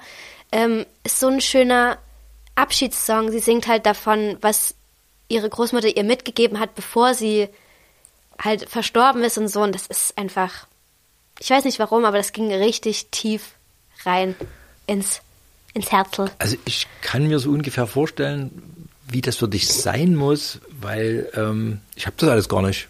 Also für mich ist das, also mein, wo du gesagt hast, jetzt nur Cyrus, die Schwester von Miley Cyrus, habe ich gedacht, oh Gott, singt die auch. Äh, also Miley Cyrus ist für mich so jemand, wo ich also ganz schnell ganz weit wegrenne. Ne? Das ist so, Krass. das, äh, um Gottes Willen, Das halt- amerikanische Industriescheiße. Mit Miley Cyrus bin ich halt sozialisiert. Ja, also mit ihr ist, bin ich also das sind für mich so, so Künstler, die ich eigentlich sofort aussortiere. Mhm. Also ich bin da wirklich mit einer, also ohne Vorkenntnisse, dass der Vater Country gehört hat, das habe ich äh, ge- gemacht hat, das habe ich glaube ich mal gehört, ist mir aber jetzt auch erst wieder eingefallen. Achy Breaky Heart. Echt? Der war das? Don't Keine Ahnung. Also. Ich hatte es völlig verdrängt, jetzt wo du es gesagt hast, dachte ich, ach Mhm. stimmt, ja, da war doch was, äh, irgendwie mit Familie und Hannah Montana und so. Mir hat's ulkigerweise, weil so das kaufe ich mir natürlich nicht, äh, deswegen habe ich es auf einem der bösen Streamingdienste Mhm. angehört und da hat's mir hinterher Billie Eilish reingespielt. Und ich wäre jetzt beim Anhören nicht auf den Link zu Billie Eilish gekommen, fand aber, dass das extrem gut gematcht hat. So, also so ein bisschen was Billie Eilish-mäßiges. Das ist auch so eine Generation Ja, genau, das hat vielleicht, also wäre mir musikalisch nicht aufgefallen. Und dann musste ich irgendwie spontan an Amy Winehouse denken. Ah. Obwohl das jetzt musikalisch mit Amy Winehouse irgendwie nichts zu tun Aber hat. der ne? Schmerz. Ja, das Ich glaube, vielleicht. also, das ist mir auf jeden Fall bewusst, dass sie in einer, also sie ist in einer berühmten Familie aufgewachsen, da war schon immer Geld da. Es ist eine sehr privilegierte Situation, aber ich finde, das ist einfach eine junge Frau, die von ihren letzten Jahren, die ihr so passiert sind, erzählt und das ist irgendwie für mich mega relatable an der Stelle, was diese persönlichen Sachen angeht. Und ich habe ja eh ein Fable auch für Love-Songs, für intensive, dramatische Love-Songs. Und da verarbeitet sie ja auch viel von ihrer letzten toxischen Beziehung. Und das ist, es geht mir irgendwie so tief rein, dass es, ich werde das jetzt echt noch ein paar Wochen lang anhören, bevor ich davon so ein Stück weit wegkomme. Das ist so ein Album, wo ich auch mich schwer tue, dann andere Sachen zu hören, weil ich so tief drin bin. Verstehe ich. Oh, es ist so. Also auch ähm, Ready to Go. Hammer Song. Das ist der zweite äh, Song, glaube ich, auf dem Album. Auch eine Zeile. Is it what I deserve for spending the last of my life, äh, of my love on someone I know that I'd always lose? Da bin ich auch so. Oh, es ist so gutes Songwriting, so, guten, so gute Texte. Mr. Percocet, da geht es wirklich direkt um diese, ähm, also um ihre Beziehung in Verbindung mit den Drogen und ja, das ist so gut erzählt auch, so gut vertont. Und ich Also kann, ich- das ich ist wirklich eine Musik, in die ich mich richtig reinlegen kann, obwohl ich auch nicht sagen würde per se, dass ich Country-Hörerin bin. Aber es ist, es hat mich ist ein, richtig Fan- gekriegt. man kann es vielleicht nicht anders sagen, es ist ein fantastisches Album. Ja. So äh, outstanding, wie es so schön heißt. Mir Ja. würde jetzt ehrlich gesagt auch gar nicht so richtig ein, ein bester Song einfallen, weil es so ein, so ein ja, äh, I Just Want a Lover ist natürlich ähm, Mhm. deutlich so auf, ein auf Single gebaut, aber nicht mal das. Also Der es, ging mir übelst gut rein Es auch. passt äh, in den, in den Flow. Also Lorettas Song, das abschließende Lied, ist wirklich sehr berührt, aber das ist so ein, ja, so ein Abschlusssong. Ja. My Side of the Bed an fand ich gut. Ähm, Ready to Go ist auch sehr schön. Aber das, wie gesagt, es, lohnt sich eigentlich fast nicht, Songs zu erwähnen, weil das ist ein Album. Ja. Und das hier ist ein Albenpodcast. Also ich glaube, wir können das auch aus außenstehender Position extrem warm empfehlen. Ja, wirklich. Also hört es euch an, wenn ihr mal, wenn ihr was fühlen wollt, so richtig tief fühlen. Also das hat es bei mir zumindest ausgelöst. Und das ist auch ein Album, oder generell dieser Albummonat, ähm, jetzt auch das letzte Album, was wir gleich noch besprechen werden, das hat mir wieder richtig gute Feelings in Bezug auf Musik generell gegeben, weil das in meinen Augen Musik ist, die nicht geschrieben wurde für irgendwelche TikTok-Videos, für irgendwelche Social-Media-Plattformen. Jetzt höre ich mich richtig boomerhaft an, aber es macht einen als Artist schon manchmal ein bisschen kaputt zu sehen, dass die Songs auf 15 Sekunden beschränkt werden, die man schreibt. Ähm, aber die Musik, die wurde wirklich so fürs Herz geschrieben. das finde ich werden- wunderschön. Unter dem Podcast auch wieder eine Liste verlinken. Das haben wir beim letzten Mal schon gemacht, dass man die Songs sich mal anhören kann. Mhm. Ja. Ich überlege, ob wir das vielleicht auch mal als Playlist anlegen. Wobei Ja. ich bin persönlich kein Freund von Playlisten, weil ich finde, also Streaming ist lizenzierter Diebstahl am Künstler. Also wenn jemand eine Platte gern haben möchte, finde ich, sollte er den Tonträger kaufen. Das bringt auch dem Ja, Künstler, das bringt dem Künstler was. Und äh, äh, ja, Streaming ist legal, keine Frage, aber am Ende wird es eben nur gemacht, weil es technisch geht und dann kriegen die Künstler halt irgendwie einen pro Samen, wie viel Cent pro Stream? Also es ist wirklich so lächerlich gar nichts, Aber vielleicht dass man gerade sagen kann, ich habe bezahlt, aber eigentlich habt ihr nicht bezahlt, wenn ihr streamt. Vielleicht können wir ja die Playlist einfach anlegen, äh, dass die Leute sich mal kurz ein äh, Bild machen können von Ja, den Songs. Wir wissen natürlich, wir dass das ein. Industriestandard ist. Ja. Wir hören ja selber Platten, die wir äh, nicht kaufen wollen. Mal reinzuhören, nutzen wir sowas natürlich auch, ist ja ganz logisch. Also wie gesagt, ein Album, was ich irgendwie ansatzweise haben will, kaufe ich. Und bei sowas wie Noah Das Cyrus werde ich mir auch kaufen. muss unbedingt. ich zugeben, da überlegt dann sogar ich, ob ich mir das kaufe. Also das ist jetzt, wie gesagt, keine Platte, wo ich sage, die brauche ich ganz dringend in meiner Das werde Sammlung. ich mir safe noch kaufen. Aber das ist so ein Album, wow. Ja. So toll. Dann The kommen wir, hardest part. Noah Cyrus. Jetzt kommt So. für uns so ein bisschen der hardest Part, weil wir zu dem Album kommen, zu dem wir die objektivste Meinung ever abgeben können. Da bin ich auch so, das ist, die letzten beiden Alben sind jetzt richtig emotional für mich, muss ich ehrlich sagen. Aber, Also man muss vielleicht dazu sagen, äh, du kennst natürlich auch die Band sehr gut. ja, Sie aber ich proben habe hier nebenan. Aber die Historie mit der Band hat für mich gestartet, da habe ich die noch nie gesehen in meinem Leben vorher. Da habe ich nur die Musik gehabt. Wir sprechen natürlich von Kraftklub. Dorf. Ja. Wir sind ein Chemnitzer Podcast. wir können ja unmöglich an Cargo vorbei. Ich habe ja auf meinem anderen Podcast-Kanal auch ein sehr schönes Gespräch zu Cargo gemacht mit, mit Felix und, äh, und Steffen, ähm, wo sie mir schon viel erklärt haben über die Platte. Wir haben sie hier. Yay. Ich habe natürlich die Edition mit dem Rückenaufnäher. Was auch Und sonst. Ich habe ja, mein Sohn will den unbedingt haben. Ja. Und hier, schau mal. Sie haben Ah. sich natürlich vom Chemnitzer Bahnhof fotografieren lassen fürs Innencover. Ja, also wir haben hier Cargo, das neue Kraftklub-Album. Wie findest du es denn? Nachdem du mit der Band live auf der Bühne gestanden hast, wirst du doch jetzt bestimmt eine sehr knallharte Meinung. Ach, knallhart ist die nicht, aber ich bin ganz, ganz glücklich über das Album, muss ich ehrlich sagen. Es ist ja jetzt das äh, vierte ähm, Album. Ich bin seit dem ersten dabei. Ich bin seit dem ersten Fan. Und man ist ja, also ich würde jetzt nicht sagen, dass ich bei der, bei Kraftklub bange, aber wenn man so eine Geschichte mit der Band hat und viel mit der Band verbindet, dann hofft man ja trotzdem irgendwie, dass das nächste Album, das kommt, einfach wieder Ähnliches in einem auslöst oder Neues neue intensive Gefühle. Und das tut's. Und ich bin so, so happy darüber. Ich bin richtig glücklich darüber, dass das so, wie das so ein gutes Album geworden ist. Ich bin natürlich auch sehr, äh, also Kraftclub, ich, ich kann es gar nicht so richtig beschreiben, aber ich glaube, Kraftclub gehört halt irgendwie bei mir auch zum Leben dazu. Meine Kinder Ja. sind, sind ja in deinem Alter, äh, einige jedenfalls, und äh, sind auch mit der Band aufgewachsen. Ja. Ich habe gesehen, wie die, ja, wie die dieses Chemnitz-Gefühl mitgekriegt haben, was, was Kraftclub ja wirklich gezündet hat, muss man sagen. Also ich glaube, für Jugendliche hier in der Gegend, äh, So ein Ostgefühl. Also Ostgefühl, wie man sich halt das war vorher, war das hier eine graue Stadt, wo man wirklich lieber verschwiegen hat, äh, dass man herkommt. Und seit Kraftclub, ähm, ja, da ist so ein Selbstbewusstsein da. Ähm, ich habe die, ähm, die Band ja kennengelernt, wo sie noch Neon Blocks hießen, wo sie ihre erste EP äh, rausgebracht haben. Das war witzigerweise mein, mein erster, wo ich hier als Musikredakteur äh, angefangen habe in Chemnitz, war das mein erster Artikel. Ah, das ist ja witzig. Das Äh, ist ja da, da waren sie süß. 16 oder so und haben gerade ihr, ihr erste, ihre EP rausgebracht und da war das so eine, irgend so eine Nachwuchsband, hat eine EP gemacht, geh halt mal hin. Und die hat mich schon weggehauen. Also da hat ja Karl noch gesungen, da war, also Karl singt jetzt auch, aber da war Felix noch gar nicht dabei. Und da dachte ich, die Schlinge, das klang wirklich nach britischem Indie-Rock mit einem saugeilen Gesang. Da dachte ich, boah, gibt's ja gar nicht. Und da hat man die Karriere natürlich verfolgt, gigantisch. Ne? Also und seitdem die Karriere ist bekannt. Also ich, frage mich manchmal, was ich von der Band halten würde, wenn ich, äh, wenn die aus Köln käme, weil Indie-Rock ist jetzt auch nicht so mein Ding. Aber sie sind witzig, sie sind, ähm, haben Energie. Es ist einfach in so vielen so viele Autofahrten, wo ich Kraftclub-Alben hören musste, ob ich jetzt wollte oder nicht. Und ich wollte dann aber auch. Also es ist Ja. irgendwie so, Wobei ich sagen muss, das Album ist schon, es ist, es wird ein bisschen ernster in meinen Augen. Hm. Na, also es ist an manchen Abers. Stellen trotzdem noch, noch äh, selbstironisch so, aber es ist ernster als Alben davor.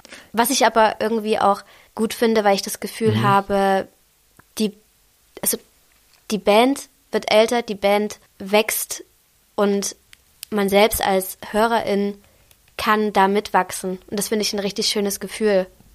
Also das ist so ein das gemeinsames krieg- Das Ding. kriegen sie sehr gut hin. Also ich musste die Band ja auch immer, äh, sag mal, professionell so betrachten. Und ähm, das ist natürlich auch immer die Frage. Ne? Sie haben relativ, oder haben eigentlich mit dem ersten Album so ein bisschen so einen, so einen eigenen Markenkern rausgebildet und diesen dann weiterzuentwickeln, den muss man ja einerseits bedienen.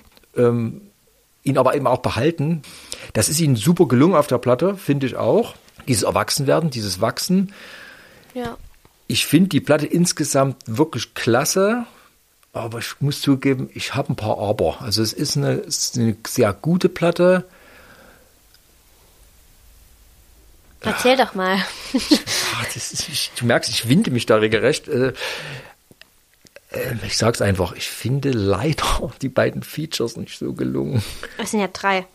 Ja, das mit Tokyo Hotel ist klasse. Hab, ich habe ich auch schon was drüber geschrieben. Ähm, diese, die ersten vier Songs sind einfach klasse, weil die dieses Ost, äh, dieses ganze Ostgefühl nochmal in so einen ganz neuen Zusammenhang stellen. Und äh, das ist auch Felix mit seinen Texten, der haut dann immer mal so ein paar Zweizeiler raus, die's, da, also da denke ich manchmal Tage, Wochen lang drüber nach Ja. und dann kommt mal wieder so ein Zweizeiler. Das kickt dich einmal so du rein dann ins sagst, Gesicht, ach, da bin ich auch so. Und so kann man das auch sehen. Ja. Und, und, also, und das kommt so locker, als ob dem das Ja. nebenbei einfällt. Das und man klingt- selber wacht dabei so auf, wenn man die hört. Ja, das klingt alles so, als ob der sich null Mühe gegeben hat und die Texte einfach so rausrotzt und dann sind da immer wieder so, so kleine Bilder, wo du Mhm. sagst, up. Also man hat auch sehr lang was davon, ne, allein deswegen. Aber ich muss zugeben, ich habe mich unheimlich gefreut, wo ich gesehen habe, Blond Feature und Mia Morgan Feature. Ich bin sehr großer Blond-Fan, ich bin sehr großer Mia Morgan-Fan und dachte, wie geil ist das denn? Und dann sind ausgerechnet diese zwei Songs nicht die besten. Das finde ich so witzig. Ich finde, das sind mit die stärksten Songs auf dem Album. Alter. Das ist, ich, ich, das tut mir so total leid und aber das, oh. der Mia Morgan Song, Bist du? er funktioniert für mich einfach nicht und ich Bist- hab's, ich hab's wirklich nicht, ich hab's nirgendwo hingeschrieben, ich hab's in den Artikeln rausgelassen, das Thema, aber mittlerweile habe ich auch so Feedbacks, ich gebe zu, aus meiner Altersgruppe und es geht allen ein bisschen so bei den Songs. Bist du der ähm, Journalist, der quasi gesagt hat, was habt ihr denn da gemacht bei Kein Gott, kein Staat, nur du? Nö. Okay. Also ich gebe zu, im Podcast haben wir das angesprochen, da habe ich das so ganz vorsichtig Felix gesagt, dass ich den Song irgendwie nicht ganz so klasse finde, weil Wir hatten neulich selber in ihrem Podcast so einen Moment, dass das jemand gesagt hat. Und da habe ich mich gefragt, ob du das warst.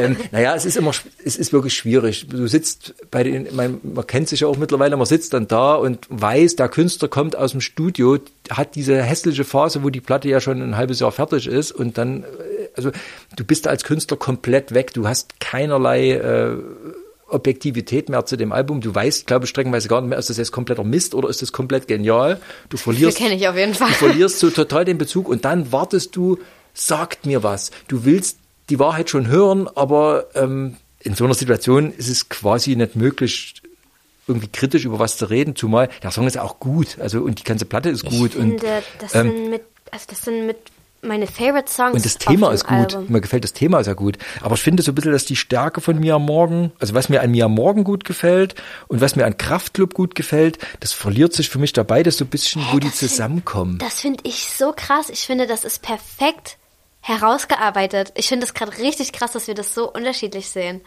Weil verrückt. ich war so, als mir morgens Stimme reingekommen ist, war ich so, ja, genau das muss jetzt an diese Stelle.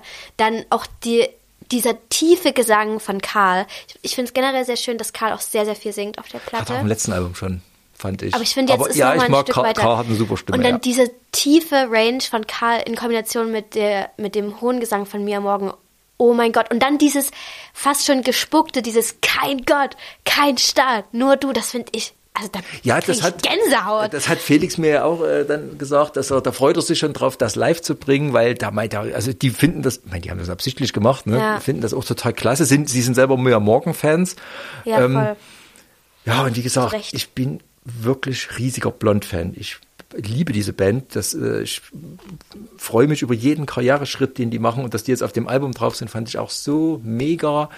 Und Klaras Geschwister. Und ich dachte jetzt, da müssen doch, da muss es doch abgeht, das muss doch jetzt irgendwie explodieren, das Ding. Und das ist, es ist ein guter Song, gar keine Es Frage. ist doch explodiert. Ich, ich, bin, okay, ich muss jetzt ein bisschen zusammenreißen, dass ich hier nicht äh, komplett emotional werde. Und bei dem Song, da hatte ich die Ehre, den durfte ich schon ein kleines bisschen vorher hören. Und ich weiß noch, wie ich da am Esstisch saß und mir einfach der Mund offen stand und ich Tränen in den Augen hatte, weil ich gar nicht wusste, wohin mit mir und wohin mit dieser Energie, die der Song hat. Und da war ich so, oh mein Gott, es ist so epic. naja, Stell dir das mal live vor. Stell Ja, dir das mal das- live vor. Oh. so, so denken die, glaube ich, auch sehr stark, dass die das äh, Kraftclub ist. Kraftclub ist völlig eine Liveband, gar keine Frage. Ähm, ich glaube, Ich vielleicht bin find's ich so an dem geil. Punkt einfach. Ich glaube, hier hier hier knirscht, weil ich bin halt null Zielgruppe und Mhm. ich bin wirklich zufällig zu Kraftclub gekommen. Also wenn ich, wie gesagt, wenn die aus Köln sein. kämen, ich keine Kinder hätte, könnte es sein, dass die Band komplett an mir vorbeigegangen wäre. Ich bin Hm. Ja. ich bin da so äh, reingeraten, sag ich mal, und hänge da wirklich auch mit dem Herz dran und äh, keine Frage. Ja, es sind gute Songs, aber sie sind halt einfach nicht für mich gemacht. Ich akzeptiere es einfach. Ja, das ist okay. Ich fühle die richtig hart, muss ich. Also ich muss sagen, wir, äh, Faith hat, zum Faith hat sich wirklich gemausert blaues ja, Licht. Blaues Licht, da Ähm, könnte ich auch heulen. ich, ähm, das ist so schön. Oh, Ich äh, habe die Platte ja auch schon ein bisschen eher, wir haben sie im Urlaub äh, Mhm. gekriegt und ich höre sie seit August. Ähm, und da waren natürlich dann auch die ersten vier Stücke, die da schon erschienen waren. Ne? Also Teil dieser Band kannte ich von der Vinyl-Single, zwar in einer anderen Version, aber ich kannte es. Mhm. Ähm, ein Song reicht, Wittenberg ist nicht Paris und Fahr mit mir. Fahr mit mir finde ich ja so einen Mega-Move. Das ist ja, ich finde, ist das so ist der geil. Song, der Song als Warnung an die Eltern. So, wir können auch gehen. Also wenn ihr Scheiße baut, Leute, Ja, reißt wir, euch wir, sind, wir sind auch, wir sind auch weg. Und äh, ja, also äh, mit den Fahnen in den Kleingartenanlagen und sowas. Ähm, Das ist einfach so eine, da haben wir, glaube ich, schon mal drüber geredet. Ja. Du hattest ja die Singleplatte, glaube ich, mal mit. Genau. Das ist so Mega. eine krasse, gute Kombination und Herausstellung von Gemeinsamkeiten von so, zwei so unterschiedlichen Bands. Und Hammer. dann, ähm, wie gesagt, blaues Licht. Äh, am Anfang beim ersten Hören dachte ich, hm, aber das hat sich, also auch so bei uns in der Familie, so zum absoluten Burner entwickelt. Das ist, äh, ich finde, so wie, wie kein Liebeslied ist so ein, sie haben es auch live äh, gespielt, obwohl es eigentlich, ah, die sind ja bescheuert, an der ganz falschen Stelle, wo jeder jetzt noch einen Kracher bringt, kommen die mit blaues Licht, was ja so ein bisschen bisschen down geht. Aber es ne? ist ein Kracher. Es ist ein Megasong. Also ich finde, es ist wirklich ein, ein heimliches Highlight auf dem Album. Das ist so Ähm. generell diese Love-Songs auch auf dem Album. Das kickt mich so weg. Das, ich finde dafür gar keine richtigen Worte, aber auch live. Ich glaube, wenn ich mal wieder irgendwann im Publikum stehe bei dem Kraftclub-Konzert, habe ich zu tun, dass ich bei dem Song nicht komplett mitgröle und heule und Rotz und Wasser Es raus. ist, wir haben es, glaube ich, am Weil- Anfang schon angedeutet. Es ist eine verdammt spezielle Band, was man, glaube ich, vor allem in Chemnitz oft vergisst. Also in Chemnitz ist Kraftklub manchmal noch so die erfolgreiche Nachwuchsband, ne? Die ist von uns und schön und cool, aber dass das so eine deutschlandweite Megaband ist, das rutscht manchmal, vielleicht auch so in meiner Generation, manchmal so ein bisschen durch. Die sind speziell, das gibt's nicht nochmal, das gab's auch noch nie. Die sind authentisch ohne Ende. Also wenn man Mhm. Felix wieder erlebt hat, wie er vor dem Glücksrad steht und so einem ungeplanten Moment. also, und er macht's dann aber auch cool. Ja. Und was ich auf dem Album auch, also was mich so wirklich bewegt hat, ist, dass sie sich selbst kritisieren. Das habe ich noch nie bei einer Popband oder bei einer Rockband gehört, dass die einen Text machen, wo sie sich kritisch mit einem ehemaligen Text von sich selbst auseinandersetzen. Ja. Auch wieder so ein typischer Felix-Zweizeiler, aber da, da steckt dann so wahnsinnig viel drin. Ja, und auch so Ähm. zum Beispiel 4. September finde ich auch ein krasser Song, weil der ja um dieses, um diese Veranstaltung geht, Wir sind mehr, die so Ja. Wellen geschlagen hat, wo 65.000 Leute irgendwie in Chemnitz waren und das aber so ein harter Blick in die Realität ist, dass es eben nicht alles verändert hat, obwohl man sich das so sehr vorgenommen hat. Das ist so das ein, ist so- ich habe ja auch so Reaktionen aus meiner Generation, sage ich mal so ein bisschen. Und äh, das ist so ein Song, wo viele Ältere so ein bisschen sagen, über, übertreibt, weil diese Energie, die die mit diesem Konzert freigesetzt haben, finde ich nach wie vor da ist und die auch so in meiner Generation viele, die dem zugeneigt sind, sehr, sehr, sehr stark finden und dass sie das so hart mit sich, ähm, ich kann Felix nachvollziehen. Wie gesagt, wir haben auch über den Song viel gesprochen. Ich finde ja aber auch, sie gehen nicht nur hart mit sich ins Gericht, sondern mit, Mhm. Mit der allen, ja. Chemnitzer Gesellschaft an sich, würde Mhm. ich jetzt mal sagen. Weil klar, das hat Wellen geschlagen, es hat auch viel ausgelöst, äh, viel positive Energie, aber es sind halt in den darauf folgenden Jahren trotzdem immer wieder Sachen gewesen, wo du dir so denkst, yo, es hat halt einfach leider nicht alles verändert, obwohl man das so sehr wollte. Ja, man wollte es, aber es ist natürlich klar, dass ein Konzert nicht äh, alles verändern kann. Ne? Ja, aber ich habe das Gefühl, dass man in dem Moment schon ein bisschen auf so einem High schwebte, weil man eben diese ganze Energie so gebündelt hat. Und Richtig, aber das dieses High finde halt- ich, man hält sich ja noch dran fest, weil es möglich ist, das High. Und weil da Ja, junge ja. Menschen sind, also ist vielleicht so unsere Perspektive, da sind junge Menschen, da ist eine Generation, die die Power hat, die das macht, die anders ist, die sich nicht reinreden lässt, Mhm. die aber auch sehr reflektiert ist. Also man blickt, also wenn man die Jugend von heute, ich sage, wenn das die Jugend von heute ist, dann bitte rein in die Parlamente. Also Mhm. äh, das, das ist unsere Hoffnung. Wenn die Jugend dann selber plötzlich so selbstkritisch wird und so, so ein bisschen runterschaltet und doch so, ja, wie du schon sagst, der, der, der, der Spritzige ist weg, sondern man ist sehr, eher so ein bisschen sarkastisch, eher ein bisschen gedämpft so. Das ist vielleicht für uns so, ich will nicht sagen ein Schock, aber man sagt, Mensch Leute, bitte, bitte, hört nicht auf. Und ähm, ja, ja, auch so ein ist- bisschen diese Warnung, vielleicht höre ich auch deswegen in 4x4 so eine Warnung raus, ne, vielleicht an die, an die älteren Generationen. Also Leute, wir können auch gehen.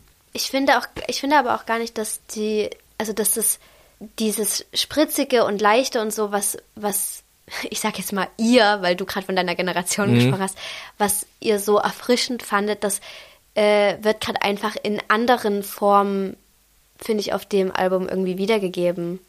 Und, Und das, ist, das ist nicht weg, aber es Ja. ist einfach nicht mehr so viel, ich sag mal, jugendlicher Leichtsinn, Mhm. sondern man hat sich natürlich in den Jahren viel mehr Gedanken über Dinge gemacht, ist zu viel mehr Erkenntnissen gekommen, es fallen auch viel mehr, also einem viel mehr auf, was man für Fehler gemacht hat, was andere Leute für, also was gesellschaftlich an Fehlern passiert und so.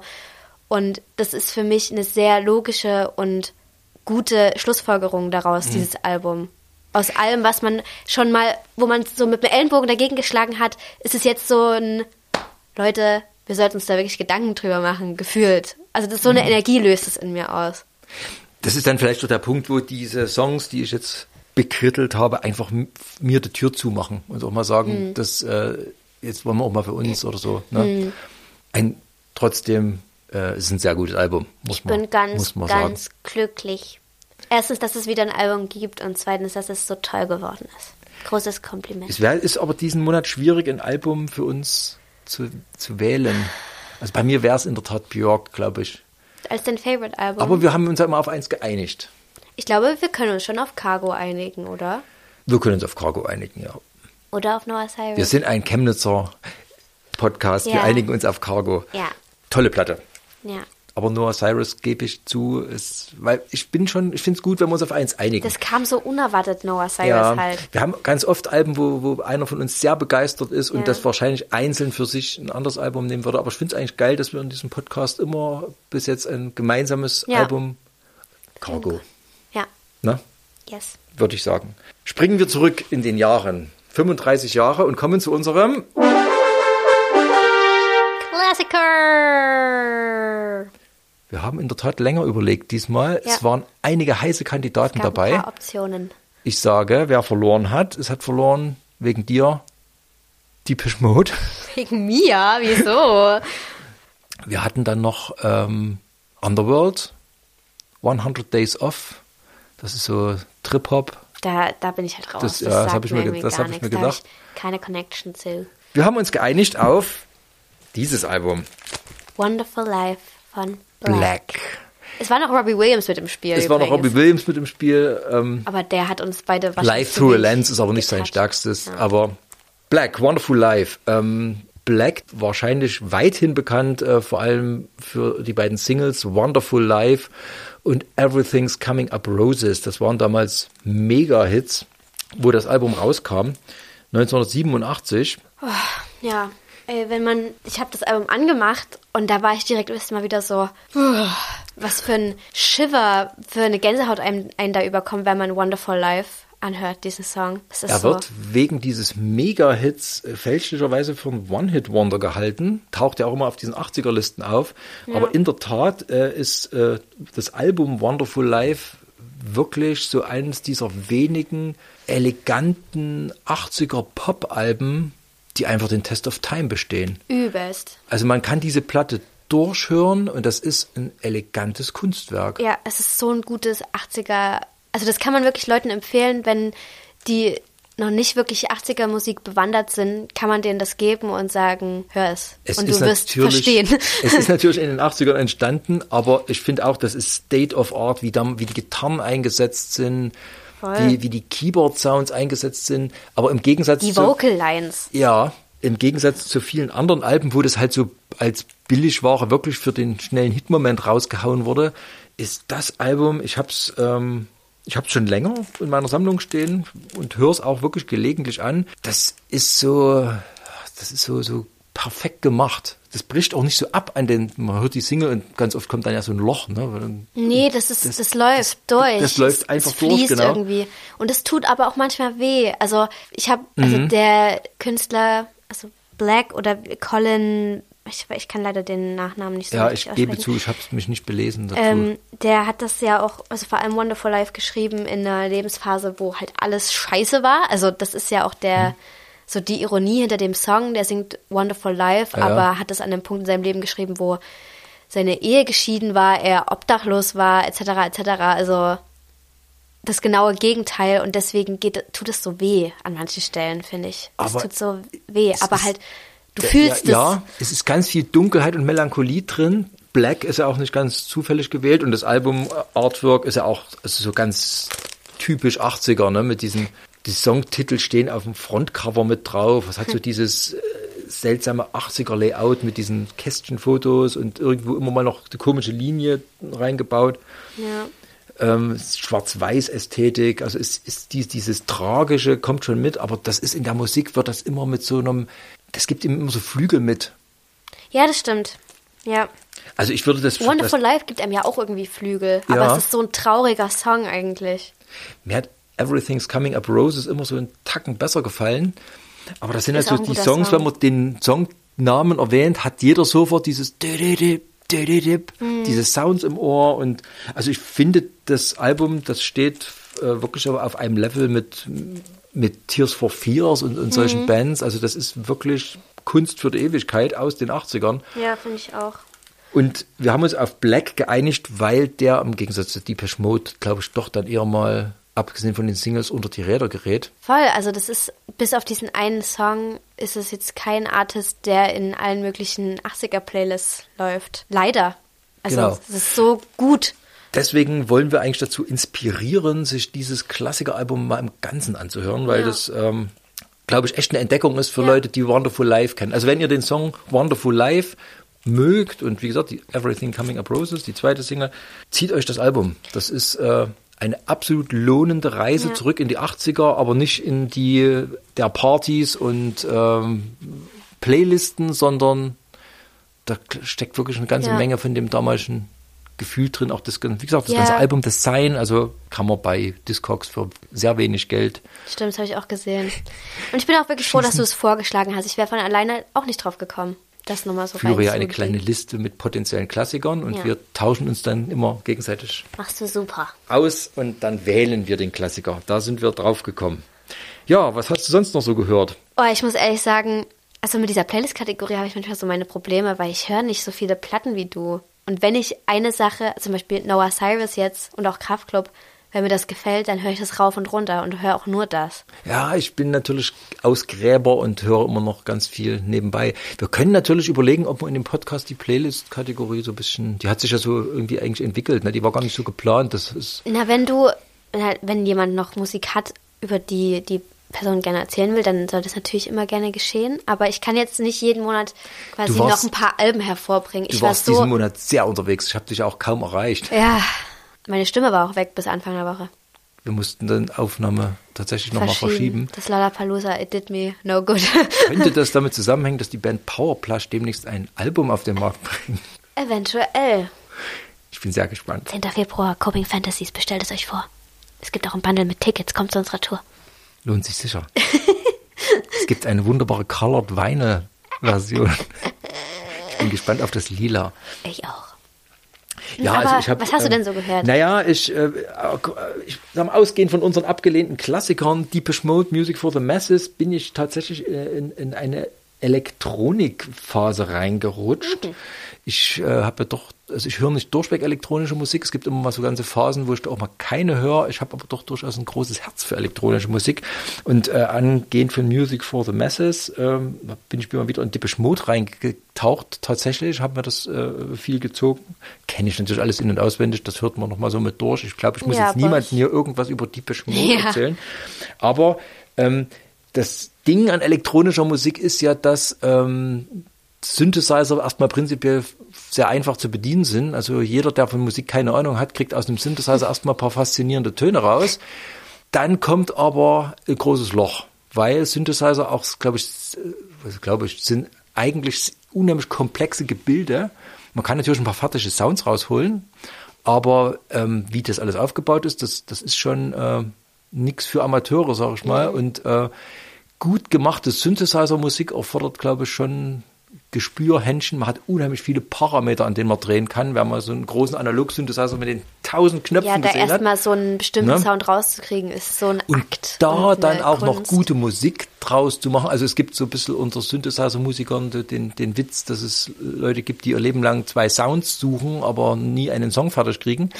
Ähm, deswegen finde ich das unheimlich faszinierend, wenn wenn es Bands schaffen oder Künstler schaffen, ein, ein elektronisches Album rauszubringen, was wirklich auch musikalisch ist, wo mich die Sounds begeistern und wo mich ähm, dann die Musik auch irgendwie kriegt. Und da bin ich so ein bisschen ähm, mal durch meine Sammlung durchgegangen und habe so verschiedene Sachen ähm, mir einfach mal wieder durchgehört, rein elektronisch.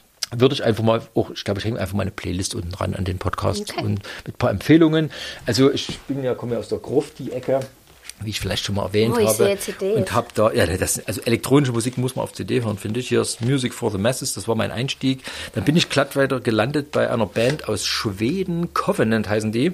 Gruftis muss ich nicht erzählen, wer Covenant ist. Für alle anderen, das ist so eine, nannte sich mal Future Pop, das ist sehr treibender Techno-Beat mit äh, eher äh, analogen Sounds drüber. Ähm, und die Band hat einen sehr geilen Sänger dazu. Mir hat das Album Sky Shaper sehr angetan. Das ist zwar nicht ihr bestes Album, aber da sind, äh, sind so Sachen wie Ritual Noise drauf, sehr geile Platte, habe ich mal wieder reingehört und äh, ich habe die Bonus-CD-Version und da ist ein, auf der Bonus-CD ein 20 oder sogar 40 Minuten Song, der heißt Subterrafuge for Three Absinthe. Absinthe ist ein ähm, ich muss dazu sagen, ein Plug-in-Synthesizer und die haben da wirklich mit drei solchen Plug-in-Synthesizern 40 Minuten lang Arpeggios laufen lassen. Meine Familie hasst das Stück, weil es wirklich 40 Minuten äh, so Arpeggios sind, die Oh sich Gott, permanent ändern, die sich permanent ändern und aber wenn man sich da reinfitzt, äh, ich finde das mega. Also das ist so ein, so ein so diese, diese, wie sich die Soundscapes ändern und ähm, ich liebe das Stück. Gibt's auch nicht bei YouTube oder so. Subterrafuge for Three Absinthe von Covenant. Dann habe ich festgestellt, eine weitere meiner alten Düsterbands, die gibt's noch nicht mal bei, äh, bei den gängigen Streaming-Portalen, die ich aber sehr geil finde und deswegen habe ich die CDs wieder rausgeholt. Winterkälte, das ist ähm, so Power Elektro, Noise, irgendwas, ist sehr krachige Musik, sehr geräuschig, aber wenn man das laut beim WGT sich reinprügelt, ist einfach nur eine völlige Offenbarung. Das ist äh, Structures of Destruction, das dritte Album habe ich mal mitgebracht. Noch alles immer so schön, schön in Pappe eingepackt.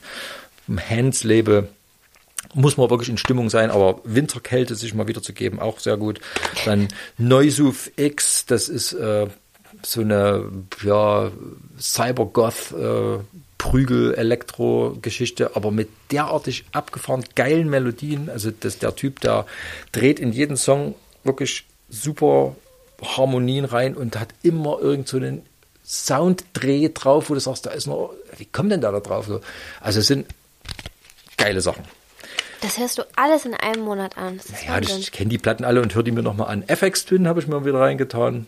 Drugs, FX Twin, Bizarre Elektronik, Techno-Kram muss man haben. Unireactor. Ich kenne nichts von dem, was du hier gerade vorstellst. Unireactor haben, die, haben den Titeltrack zum ersten Matrix-Film gemacht. Das ist diese, Mhm. diese unheimlich powerful äh, Goa-Techno-Geschichte. Underworld, das ist eher so Trip-Hop, eher so ein bisschen beschwingt, leicht, traurig, schwebt das so durch den Raum. Gefällt mir auch sehr gut. Skrillex, mein großer Kritiks kenne ich. Freund, den liebe ich. Otekre, sehr bizarr. Ähm, Deadmau5. Ke- Deadmau5 kenn ich liebe auch. Deadmau5. Deadmau5 ist ein absoluter, fantastischer Produzent und äh, wie der mit Analog-Synthesizern umgeht, ist es einfach nur nicht mehr von dieser Welt. For lack of a better name habe ich mir mal wieder reingetan. Und dann musste ich tun und habe mir die 20 Years Anniversary Edition von Röksop Melody AM geholt. Da guckst Ich kenne das alles nicht, Tim. Ich habe das noch nie gehört. Purlino, du hast noch nie Purlino gehört? Purlino. Ich glaube ist, nicht. äh, na, die Platte ist 20 Jahre alt und ähm, damals hat, glaube ich, Apple, äh, ich glaube, der Startton von dem iMac ist von, von Röksop gemacht worden. Das ist eine Norweg. Nee, nicht das. Äh, irgend so ein, nee, der Installationston war es, glaube ich. Das Lied heißt auch Apple, anders geschrieben. Das ist ein, ein norwegisches Elektro-Duo. Die Älteren werden wissen, von was ich spreche. Die Platte war lange nur für absurde Preise bei Discogs gebraucht zu kriegen und jetzt ist eine Jubiläums ähm, 20 Anniversary Nachpressedition Ein Re-Release sozusagen. ein Re-Release, Limited Edition nennen sie es. Sie haben es auch nur auf 8000 limitiert, also kann man nicht wirklich von sprechen. also, Super Platte, ähm, musste ich leider, konnte ich nicht dran vorbeigehen. Ja, und dann meine restlichen Sünden, muss ich gestehen. Ich habe mir natürlich das neue Behemoth-Album geholt. Opus Contra Naturam. Black Death Metal. Finster as fuck. Polnische Band. Ich habe es gar nicht erst vorgeschlagen, um es in unsere Reigen einzureihen. Das ist so krass. ich Aber- finde auch aus diesen Genres hört sich für mich alles sehr ähnlich an. Ja, ich kann Behemoth- Titel gar nicht unterscheiden. Behemoth sind da schon eine Nummer für sich. Also das Album ist erstmal ein bisschen sperrig, gebe ich zu von Anfang, aber wenn man sich reinhört, Once Upon a Pale Horse, super Song. Und äh, mit The Deadless Sun haben sie auch einen Mega-Hit für das Genre drauf. Das wird live abgehen. Sehr schöne Platte, gefällt mir sehr gut. Habe ich auch vorbestellt gehabt.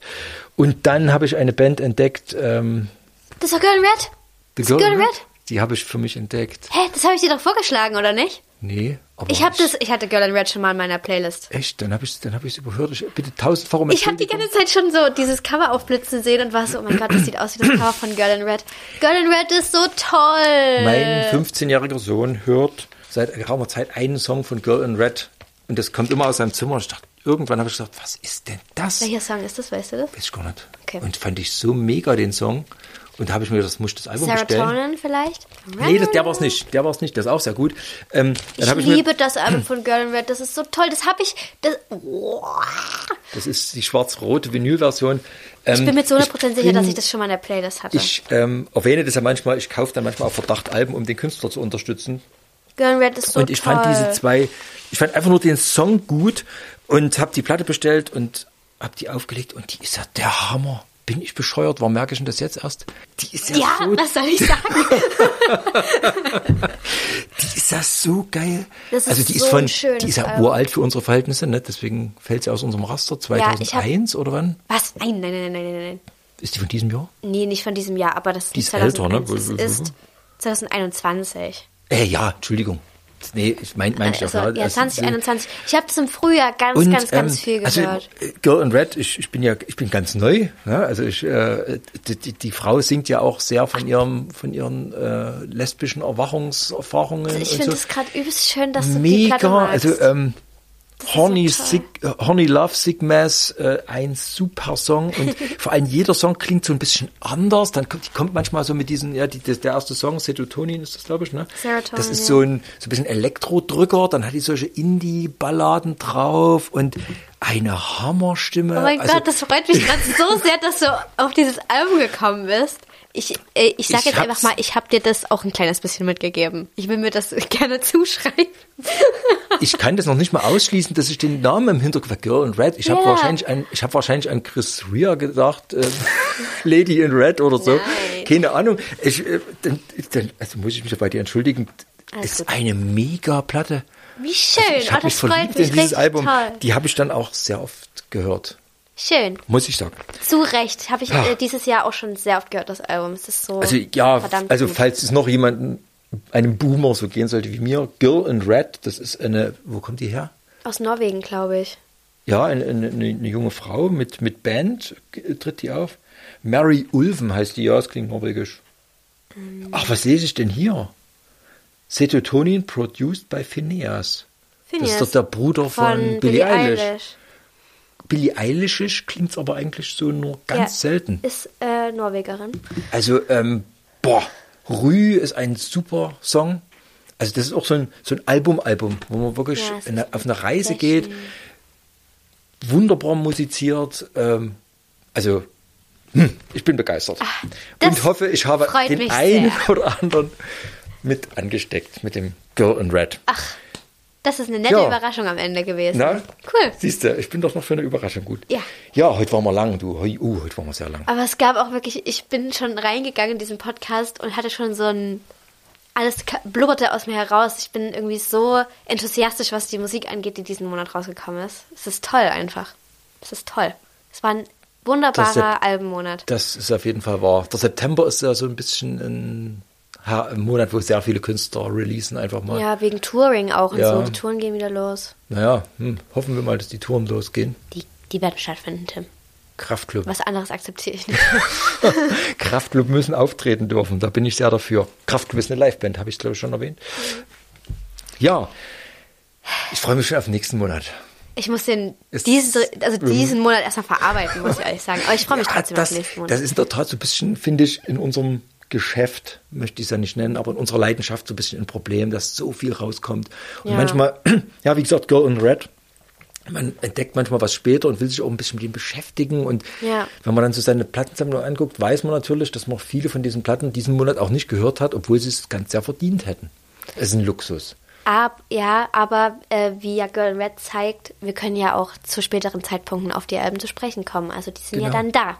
Die gehen ja nicht weg. Das ist richtig. Deswegen Tonträger kaufen. Wie gesagt, also ich Ja. habe beim Durchschauen meiner Elektronik-Playlist festgestellt, im Stream ist nicht alles zu haben. Und es gibt ja manchmal Schlingelbands, die dann einfach irgendwelche Songs aus dem Stream wieder rausnehmen, die man natürlich dem Tonträger dann noch hat. Das stimmt. Ja, Manche auch zu Recht, aber das ist ein anderes Thema. das hat Felix in meinem anderen Podcast auch sehr ausführlich geredet. Etwas Kultur muss sein, heißt der Podcast, wer ihn sich suchen möchte auf den gängigen Plattformen. Da spricht Felix sehr ausführlich über Cargo. Wo, wo ich sagen rein. muss, da hat er mir auch bei einigen Songs, äh, zum Beispiel ähm, 4. September, ähm, da war ich ja wirklich schon ein bisschen, hm, aber die Erklärung, die er mir dann dazu gegeben hat, wo ich sage, okay, das kann ich nachvollziehen und dann hört man so einen Song auch nochmal anders. Voll. Deswegen auch Mary, äh, Noah Cyrus, das äh, ich mag mir gar nicht vorstellen, wie das bei dir reinfräst. Hör dir das noch dem mal mit deinen- Background-Wissen. Äh, Also, mit den neuen Infos an. Das ist ah, krass. Gut, Ja, es war vielen Dank. schön. Es war Es sehr wunderbar. schön. Ich freue mich aufs nächste Mal Ich mich und auch. Bis werde dahin. dann die Playlist für den Podcast äh, noch fertigstellen, damit er heute gleich online gehen kann. Vielen Dank Dir auch. und bis zum nächsten Mal. Tschüss. Ciao. Nada verpflichtet.